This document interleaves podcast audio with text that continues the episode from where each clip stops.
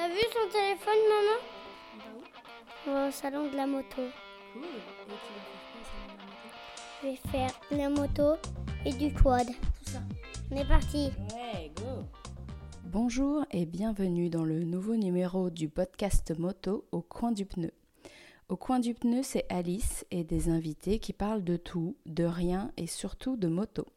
Je ne serai pas élitiste, je ne serai pas spécialiste, je ne serai pas pointu, je serai juste moi-même et toujours bien accompagnée de qui viendra nous faire ses confidences.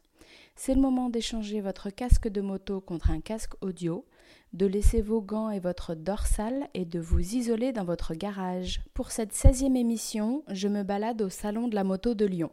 Deuxième visite en deux ans pour moi, et c'est assez pour me rendre compte que ce salon est de plus en plus important, tout en gardant une ambiance assez sympathique. J'en ai profité pour rencontrer de nouvelles personnes et surtout des Lyonnais, de ceux qui rassemblent et qui rendent active la communauté moto de la ville. Alors, est-ce que Lyon est la nouvelle capitale de la moto? On démarre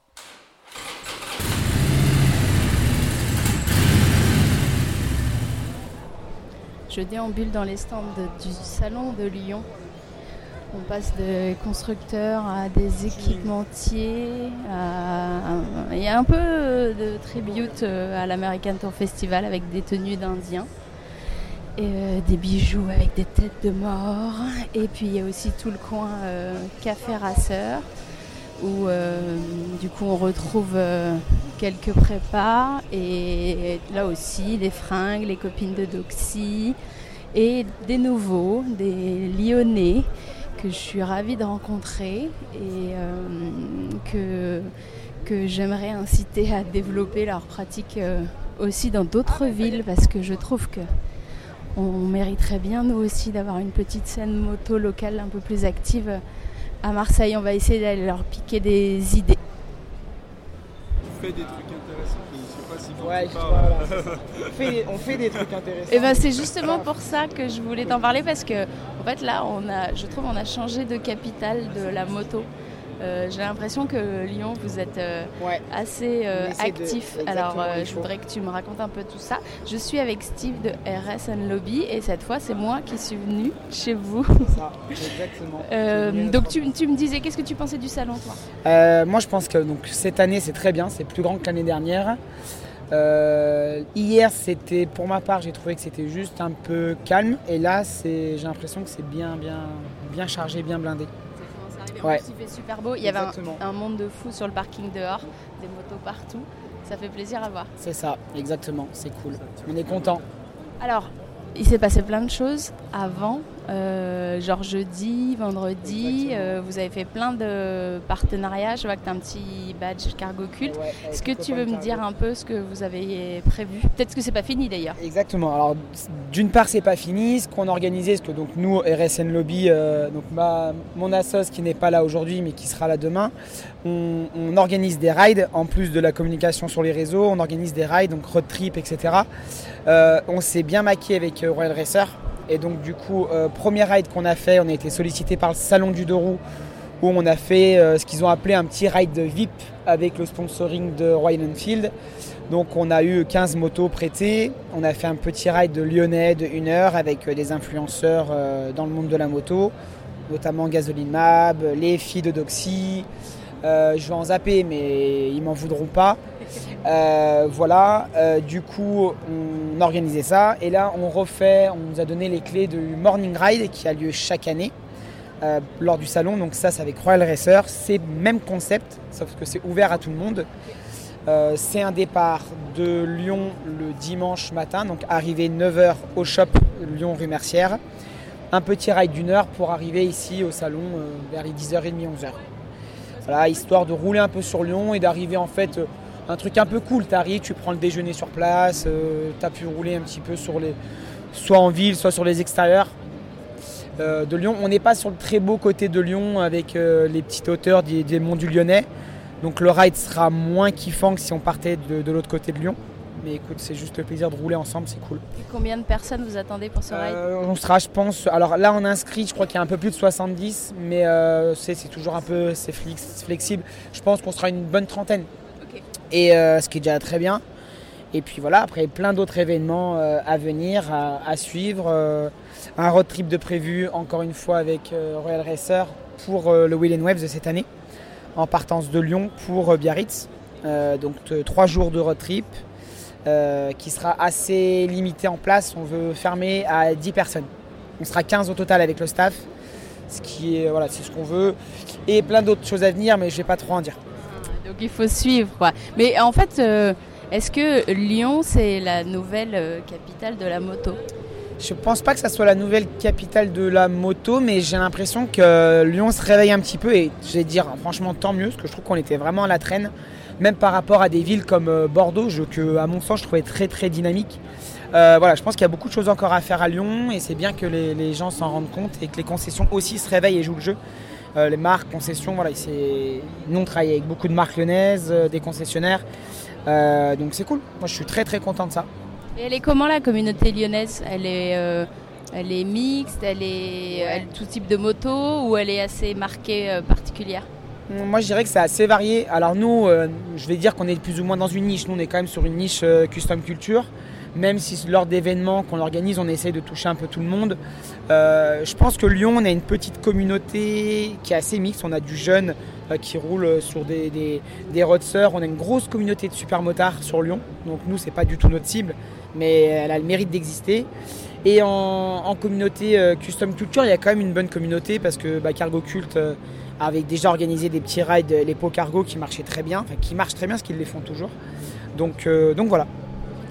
Et Cargo Cult, ils sont, ils sont là, ils ont un Ouais, stand ils ont un stand euh, là-bas à côté des copines de Doxy. Ok. Moi, je vais aller les rencontrer. Alors, parce que ça me, ça me fascine. Moi, je suis un peu frustrée euh, à Marseille. Des fois, je me dis, mais voilà, si ça arrive à Lyon, ça peut aussi arriver jusqu'à Marseille. Mais je pense qu'on n'a pas forcément la même population. Enfin, j'imagine que tout part euh, de gens comme toi qui dynamisent le truc, mais il faut aussi les gens qui suivent. Oui, c'est vrai. Elle me fait des grands signes gasoline derrière. Donc je vais quand même lui dire. Parce que, alors, ça, il faut quand même que je précise, le surnom de gasoline, c'est Boulard. Parce qu'elle a pris un, un- un- un melon surdimensionné depuis qu'elle est de plus en plus connue sur les réseaux. Voilà, donc son surnom, c'est Boulard. Donc ne vous étonnez pas d'avoir hashtag Boulard euh, sur les réseaux. Alors, qui es-tu, Boulard? Tu as le droit de reprendre ce nom et donner ton vrai nom. hein. Alors je ne m'appelle pas Boulard, je m'appelle Noémie et mon nom, mon nom d'artiste est Gasoline Mab. Voilà. Et alors, qu'est-ce que tu fais Alors moi je suis dessinatrice dans le milieu du sport mécanique, notamment moto et voiture. Ok. Et tu es lyonnaise aussi Maconnaise. C'est précis, très bien. Ok. Bon, et alors c'est de la radio, donc euh, euh, on va pas pouvoir euh, montrer ce que tu fais, mais tu peux peut-être décrire un peu si tu as un style ou donner tes comptes, où est-ce qu'on peut te suivre? Alors on peut me suivre sur Instagram et Facebook, donc au nom de Gasoline Mab, M-A-A-B. J'ai également un site internet et moi je fais vraiment du dessin réaliste, donc à partir de photos qu'on m'envoie. Ok, Donc je peux dessiner la moto et la voiture euh, de n'importe qui. ok, très bien. Bon, et ben ravi de t'avoir rencontré. Également. Voilà. donc euh, je vais aller voir les gars de Cargo Cult euh, pour leur demander comment ils ont fait, puis euh, on va faire la même chose à Marseille. Je croise les doigts. Je vais faire quoi, Malo? J'ai envie, j'ai envie de faire de la moto et du quad. Ah ouais? C'est où? Pas du tout. Bon, on va chercher. Je m'incruste derrière le comptoir pour me rapprocher de toi. Alors, je suis avec Jean, c'est ça? C'est ça. De Cargo Cult. Bonjour Jean. Salut. Alors, ça, ça l'étonnait beaucoup que je les connaisse à- avant le salon. Et j'étais en train de lui dire que nous, ça, me, ça fait rêver beaucoup de gens en province euh, d'avoir un café moto aussi actif. Euh, et que j'aimerais bien avoir ça à Marseille. Ah, c'est le business du café là. Je suis passée derrière le comptoir. Donc oui, euh, euh, moi je disais, oui voilà, c'est ça, Je- que vous me faisiez un peu rêver parce que vous avez l'air hyper actif, vous avez l'air de rassembler pas mal de gens euh, de la moto à, à Lyon et moi je- du coup j'ai, je sais pas par, si j'ai commencé par vous ou par euh, Steve et Lorraine, mais je vois que vous faites beaucoup de choses ensemble aussi. Un Et petit peu, oui. Je disais avec Steve et Lorraine de RSN Lobby, c'est des gens, notamment Lorraine qui est venue à un de nos événements. Et après, ça, ça a vite matché. Et je sais qu'elle a monté son agence donc avec Steve, qui organise des événements autour de la moto, lifestyle, etc. Et voilà, en tant que lyonnais, ça, les connexions se sont faites très rapidement. Et depuis peu, on, a collaboré sur deux, deux, trois petites choses, dont le ride Royal Enfield, du jeudi matin au départ euh, de l'ouverture du salon, qui a démarré du shop de Cargo Cult à Lyon 7e. Alors Cargo Cult, c'est quoi? Ça existe depuis combien de temps? Cargo Cult est un café atelier do it yourself moto ouvert depuis un an jour pour jour. Mais l'existence de Cargo Cult est beaucoup plus ancienne, elle date de 2015. Et à la base, c'était un projet sans aucune prétention. On parlait de nos activités salariées, on s'était dit ce serait bien de rassembler des gens autour de la moto un peu atypique, un peu vintage, un peu cool. On a lancé une page Facebook, Cargo Cult, euh, c'est moi qui ai trouvé le nom, enfin, c'est un, un morceau de une face B de Serge Gainsbourg, d'un album qui s'appelle Melody Nelson que, j'adore, pour la petite histoire. Et du coup, euh, bah, on s'est rendu compte qu'on a réussi à fédérer des gens en, quelques postes, euh, quelques dizaines de personnes, autour d'événements moto, euh, apéro et ce qu'on appelle le beau cargo, un run secret, où les gens ne connaissent que le, le lieu de départ et l'heure de départ. Et après, on avait un itinéraire et un point de chute qui était surprise. Donc ça a commencé comme ça, en parallèle, juste par passion. Et au final, on en a fait pendant 5 ans. Euh, je sais même plus combien, mais je crois qu'on a fait 21 ou 22. On a commencé, on était 20-25. Et au final, euh, il y a certains événements, on s'est retrouvé à plus de 130. Donc ça a complètement changé la dimension. Et là, on a, on a redécidé de, de, bah, limiter pour garder le côté familial et, sympa et, sécuritaire aussi. Parce que rouler à, un nombre important, c'est toujours délicat. Et euh, bah, en fait, à un moment, on s'est dit, bah, tous ces gens qui nous suivent, euh, il leur faudra peut-être un lieu pour se réunir, pour parler, pour, euh, pour échanger sur plein de choses. Et un lieu, donc Cargo Cult, je te disais qu'il y a le café et l'atelier ouvert il y a un an, qu'on veut, euh, on veut pas que ce soit un repère. On veut qu'il y ait des gens qui rentrent, des anciens, des jeunes, des vieux, des étudiants, des étudiantes. Et on a une clientèle qui n'est pas motarde et c'est ce qui nous plaît aussi. On n'a pas que des motards. Justement au contraire, nous on est, on est ouvert, on n'est pas un repère de bikers. Si tu viens chez nous, tu verras qu'on dirait un, on dirait un loft en fait. Croirais chez quelqu'un, sauf qu'il y a un atelier et un bar dedans. Et tout ça vit bien ensemble. Il n'y a pas de, ensemble. clivage. Euh, on a des retours euh, avec des gens qui deviennent fidèles du jour au lendemain, c'est des coups de cœur. On a rencontré des gens de Toulouse qui nous disent on vous suit, euh, on rêve d'avoir ça, des gens en Bretagne qui nous disent mais quand est-ce que vous ouvrez ça ailleurs, des gens de Bordeaux. Parce qu'en fait on est. Alors on- sans se vanter, en fait il y a des gens, on a découvert qu'ils nous ont dit vous animez la scène lyonnaise un peu rétro, etc. Et euh, on s'est dit eh ben, on ne pensait pas. Et donc du coup c'est vrai que dans d'autres villes de dimension comme Lyon, il n'y a pas au moins cet engouement, en tout cas cette fédération que nous on a su créer euh, voilà, un petit peu par défaut, on n'a pas fait exprès, au final les gens ont suivi et, euh, ça nous a plu. Et ça plaît aux gens et ils nous en demandent. Oui, et on vous en redemande. euh, donc il va falloir créer des franchises, trouver des locaux ailleurs. On n'en est pas là. En fait, euh, il y a quelque chose. euh, nous, on a fait. Moi, je le, résume en une phrase. On a fait un lieu dont on aurait rêvé être les clients. C'est tout. Ça, c'était la ligne directrice. Et à partir de là, eh ben, tu te poses pas de limites. Mais il faut jamais perdre de- d'une vision que c'est un business. Il faut quand même en vivre un minimum et qu'il ne faut pas se laisser, on va dire, enfin, faut pas dis- se disperser. Il faut quand même avoir une clientèle. Donc voilà, tout ça. euh, tout ça n'est pas évident et, euh, et on essaie d'ajuster au quotidien depuis un an pour trouver une clientèle régulière, faire bien tourner et se développer. Voilà, on ça, pas marche? Ça marche, la preuve on est encore là depuis un an. Euh, après nous, euh, notre pari c'est de, de- voilà, de faire rentrer des gens du milieu de la moto et hors de ce milieu dans notre café et qui s'y sentent bien. Et on aimerait bien euh, bah, qu'il y en ait plus, qu'il y en ait toujours plus. Voilà. Et c'est vrai quand on remarque un truc euh, qui est assez frappant, c'est qu'on a pas mal d'étrangers, des, Asiates, des, Ja- des Japonais, euh, des gens qui viennent de Thaïlande, des Australiens, beaucoup d'anglo-saxons qui rentrent chez nous, euh, qui poussent la porte avec une facilité, un naturel qui est incroyable, alors que les Français, ils vont regarder à travers la vitrine, rentrer chez nous, visiter comme si c'était un musée, nous demander où ils sont avant de, consommer, nous demander. Il y, il y a une attitude qui est très bizarre de la part, enfin très bizarre. C'est peut-être très français à autres européens, je ne sais pas, mais les gens, ils ont besoin de nous étiqueter. Et c'est vrai que nous, on est un peu pluriel, on a plusieurs activités. Et bah, ces gens-là, on aimerait les séduire plus facilement. Et on n'a pas encore la clé. Oui, donc en fait, c'est un concept qui est peut-être un peu plus anglo-saxon que français. ça- ça C'est-à-dire ce lieu de euh, vie euh, qui n'est pas un café à l'ancienne avec le serveur et le truc sur le bras. C'est ça, on a eu on a des retours très étonnants, on aime bien parler avec les clients qui viennent chez nous la première fois, qui reviennent, savoir pourquoi ils, ont, ils sont rentrés la première fois et on a, on a vraiment des retours euh, qu'on n'aurait jamais pensé. Il y a des gens ils viennent, euh, c'est des voisins, au bout de la centième fois ils passent, ils disent ah je pensais que c'était cher parce que la déco on a fait un truc un petit peu sympa même si il n'y a rien de luxueux, loin de là. Et ils disent bah la déco est léchée donc les prix vont se ressentir alors qu'en fait non. En fait il y a beaucoup de, il y a beaucoup d'a priori. Euh, Il y a le côté bah, moto, même s'il est un peu dilué quand même, parce que ça fait. on va dire que c'est quand même, on dirait un appart avec des motos dedans. Bah, Il y a quand même des gens qui disent c'est un truc de biker parce qu'il y a des motos, et puis tu des gens à l'inverse qui disent moi je fais pas de la moto, mais j'adore le lieu et j'y viens, euh, j'y viens parce que je m'y sens bien. Voilà, le, le- le but c'est de garder notre identité, quoi qu'il arrive. Voilà. Et Vous êtes situé où? Alors en fait, on est euh, à Lyon 7e, quartier euh, métro Saxe-Gambetta.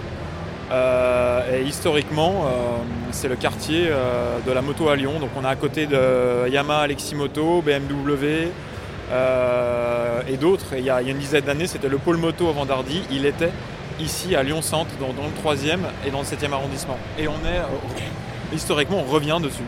Et vous n'avez pas du coup de problème justement avec le voisinage sur une potentielle alors peur des mauvais garçons, du bruit Bien ou des sûr. choses comme ça, des nuisances? À partir du moment où, où- où on dit euh, on s'installe dans un quartier où il se passait pas grand chose et qu'on amène des motos, bah, le voisinage a peur, euh, il s'inquiète, etc. Et il faut, comme dans tout commerce, il faut vivre avec, il faut être diplomate et il faut s'adapter. Après, euh, voilà, pour l'instant, ça ne nous empêche pas de, ça nous empêche pas de travailler, mais il faut, il faut y faire attention effectivement. C'est quand même une grosse partie prenante en ville quoi. C'est ça, c'est ça. C'est, c'est- il, il faut vraiment respecter les gens. Après, une moto, ça fait du bruit. Et puis, il y a une chose aussi, c'est qu'on est sur une avenue qui est très passante. Bon, on se protège un peu avec ça en se disant que de toute façon, vu le nombre de bus et de trafic qu'il y a, euh, c'est pas quelques motos en plus ou en moins qui vont changer vraiment la, la face du monde. Voilà. Merci Jean. En tout cas, euh, je- j'ai pas été visiter, mais la prochaine fois que je passe dans Lyon, je viendrai vous voir. Et oui, sache, assume-le que vous faites rêver beaucoup de Français à travers euh, l'Hexagone et on voudrait tous avoir notre cargo culte. quoi. C'est cool. Merci. Ben, tu es la, la bienvenue quand tu veux. Eh ben, merci beaucoup, salut. Parmi les exposants, il y a aussi des non-lyonnais, il y en a plein, mais comme d'hab, euh, on va toujours voir les mêmes. Les copains de chez Harley. Et j'ai aussi rencontré Bolidster. Il s'avère que c'est un Bordelais, mais euh, j'étais intéressée de savoir qu'est-ce qu'il proposait dans ses pantalons. Donc je suis avec Bolidster. Bolidster qui est donc une marque de jeans pour les motards, c'est ça? C'est ça. Et tu vas m'en dire un peu plus. Et en fait, ce sont des jeans qui peuvent euh, aussi être utilisés euh, quand on fait pas de moto. C'est ça la, spécificité finalement, c'est de pouvoir euh, porter le jean. Même une journée sans moto, il est très très agréable. C'est un jean haut de gamme qui est pour les puristes, ils aiment bien le- les, indigos qui sont multi-bains. Il y a 8 bains d'indigo, donc quand il va se délaver, enfin qu'il va s'user, se patiner, il va avoir une, Ah oui, patine magnifique. On l'achète comme ça brut. Voilà, et après, il va se patiner. Et, euh, bien sûr, euh, il y a toute une partie euh, euh, écologique. On traite le, le tissu à froid. On, on traite à froid depuis la fibre, le fil, le tissu, le vêtement et le- les opérations de finition. Tout ça, c'est fait à froid, ce qui, est, ce qui peut paraître presque logique. Mais en fait, on est les seuls et les premiers à faire ça puisque le tissu c'est toujours euh, traité à chaud à partir du moment où il y a du lycra dedans. En fait, c'est donc un jean euh, de protection. Oui. Qu'est-ce qui, en quoi, en quoi c'est fait alors? Alors je te montre. Regarde. Tu vois là, je détisse, euh, je m'amuse à détisser cette toile d'armalite. Donc on voit bien la structure du jean avec les fils blancs, les fils bleus. Et tu vois, je, je sors un fil bleu. Et jusque là, ça pourrait vraiment être un, un fil normal de jean. Mais regarde, je le pèle pour te montrer ce qu'il y a à l'intérieur, ces petits Ah oui. secrets. Et là, Il se délite un peu, il devient blanc. Voilà, et ça c'est la fibre aérospatiale en fait. Ce fil-là, il y a une résistance à la traction de 60 kg. Ok. Un fil. Donc ce qui est deux fois et demi ce que pourrait faire un Kevlar. Ah, donc plus que le Kevlar. Voilà. Et pas, pas 20% de plus, Ouais, deux ça. fois et demi. voilà. Donc c'est ça le, le secret. Le C'est stretch, modèle femme ça c'est un modèle homme, tu vois, avec la ligne comme ça. D'accord. Et ça c'est le modèle Ah, femme. D'accord. Ligne droite c'est homme et ligne courbe sur les poches c'est femme. Tu vois, donc là tu vois de suite ce que Ouais, c'est. Et là aussi. Très bien, ouais, c'est un beau mémo Voilà. technique. Voilà, après, bon, on a une gamme de, on a une gamme de, de- de jeans avec des coupes différentes, hommes, femmes. On a un modèle qui a des protecteurs de choc. Oui, j'allais demander parce que je vois que par exemple, Voilà. il a l'air d'avoir des découpes au niveau des genoux. C'est ça, Donc on peut y mettre des, des protections. c'est ça. Alors en fait, ce qu'on s'est dit, c'est que quitte à le faire, on va le faire bien. C'est bien, c'est un bon postulat. voilà. Parce que Ah voilà, la démo voilà la à démo. l'envers. Donc en fait, le, le protecteur de choc, donc déjà nous on met du- du- que du niveau 2 en protection choc, pas du niveau 1. Parce que niveau 1 ça absorbe 15 joules. Et quand on tombe, on, on tombe, on a 300 joules à gérer. Donc c'est vraiment ridicule euh, d'avoir 15 joules. Et c'est ce que proposent toujours les protecteurs de choc. Mais moi je trouve que c'est vraiment pas assez. Et c'est pas la matière euh, des 3O qu'on voit d'habitude euh, jaune Non. là, c'est noir, Non. alvéolé. Cette matière-là, c'est vrai qu'ils ont fait un bon marketing, et... mais ça reste du niveau 1. Ah, c'est du niveau 1, Voilà. d'accord. Euh, on a fait une confection autour de ce protecteur de choc de façon. Là, on a un brevet ici qui, qui- qui protège ce système-là, de le monter souple et euh, réglable en trois positions. Voilà, pour les grands, les moyens et les petits. Et euh, de ce fait, on arrive à couvrir à peu près l'utilisation. Chacun va vouloir. Ah euh, sa longueur. Voilà. Orange qui se voit à l'extérieur C'est ça. le. Ça, c'est pour montrer, en fait, c'est une signature. C'est pour montrer qu'on a une couture ici, tu vois, qui est quand même assez particulière. Cette couture-là, on en est assez fiers parce qu'elle est faite euh, avec des fils euh, euh, qui sont très solides sur des machines anciennes qu'on appelle à bras déportés. C'est les, puristes de jeans, ils adorent ça. Et euh, les machines à bras déportés, c'est ce qui fait. ah, Historiquement, c'était les vêtements de workwear. Et donc, c'est resté très solide. Voilà, c'est solide, ça donne un look parce que tu vois, tu as, quand même la ligne de couture sur l'extérieur. Et euh, on, va, avoir. Alors, c'est un peu compliqué à, fabriquer, mais du coup, ça fait, c'est difficile à nous copier. Alors, c'est aussi un avantage. Voilà, celui qui veut nous copier, il va vraiment devoir s'embêter. Il faut qu'il ait les machines, donc qui sont des anciennes machines. Il faut les, reconditionner, les, régler. Il faut avoir ensuite les opératrices ou les opérateurs qui savent les, gérer, ce qui n'est pas du tout évident.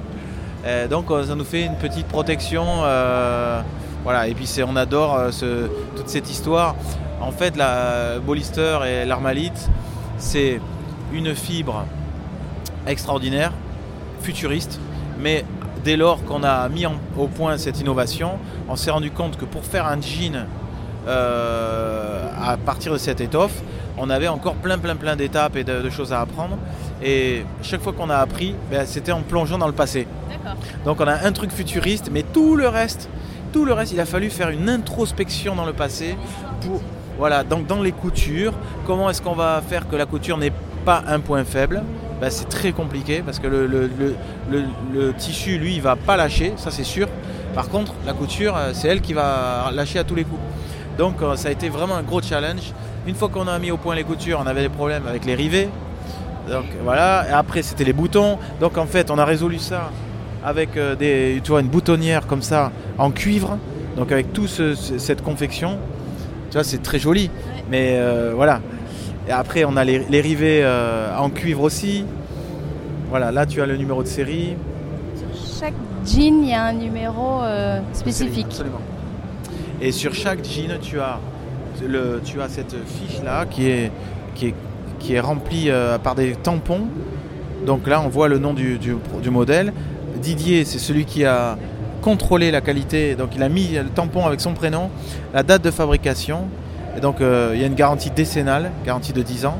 Et ensuite, on donne la résistance à l'abrasion. Il y a toujours un débat avec les normes moto. Donc nous, on a pris les deux normes. Il y a la norme Cambridge et la Darmstadt. Et on a exprimé donc la Cambridge en, en mètres. Donc ici, c'est 20 mètres. Donc pour un motard, c'est assez. euh, on lui dit voilà, résistance à l'abrasion 20 mètres. C'est c'est assez concret, je trouve. Ouais. Voilà. Et, et aussi la, la vitesse. Alors là, je ne l'ai pas sur celui-là parce que c'est un prototype. Mais sinon, celui-là, c'est 32 mètres, euh, 70 km/h. Et c'est ce qui est écrit sur le jean. Du coup, voilà, tu vois ce jean, lui c'est euh, 70 km/h, 32 mètres, lui c'est 20 km/h, 32 mètres, lui c'est 14 mètres, etc. Donc on a de suite une idée, et ça c'est écrit dans le jean. Et c'est vous l'année dernière qui avez fait les tests avec le gars qui se jetait par Ouais, terre avec le jean Ouais, tout à fait. Et on est venu euh, faire cette, cette expérience parce qu'on a plein de tests labo.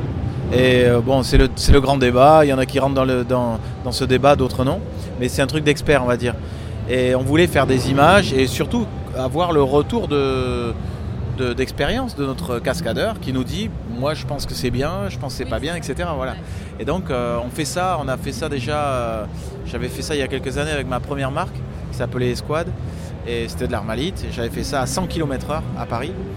Et là, on a voulu le refaire, on a fait à 85 km/h parce qu'on n'avait pas la distance euh, ici à Lyon, mais on aurait pu faire tout à fait euh, 100 km/h. Et donc voilà, ça a été un succès. Euh, on a eu beaucoup de. Déjà, on a eu un retour très qualitatif. Le jean, on le voit, il est à peine. euh, il a même pas réussi à faire un trou, donc c'est vraiment incroyable. On a fait les calculs d'énergie aussi, donc ça nous permet vraiment de valider notre, notre thèse qu'il faut vraiment, quand on est motard, il faut vraiment penser à l'abrasion, même encore plus qu'au choc. Voilà, enfin disons que le choc, le choc c'est quand même le casque et la, et la dorsale, bon ça c'est clair, c'est le truc le plus important.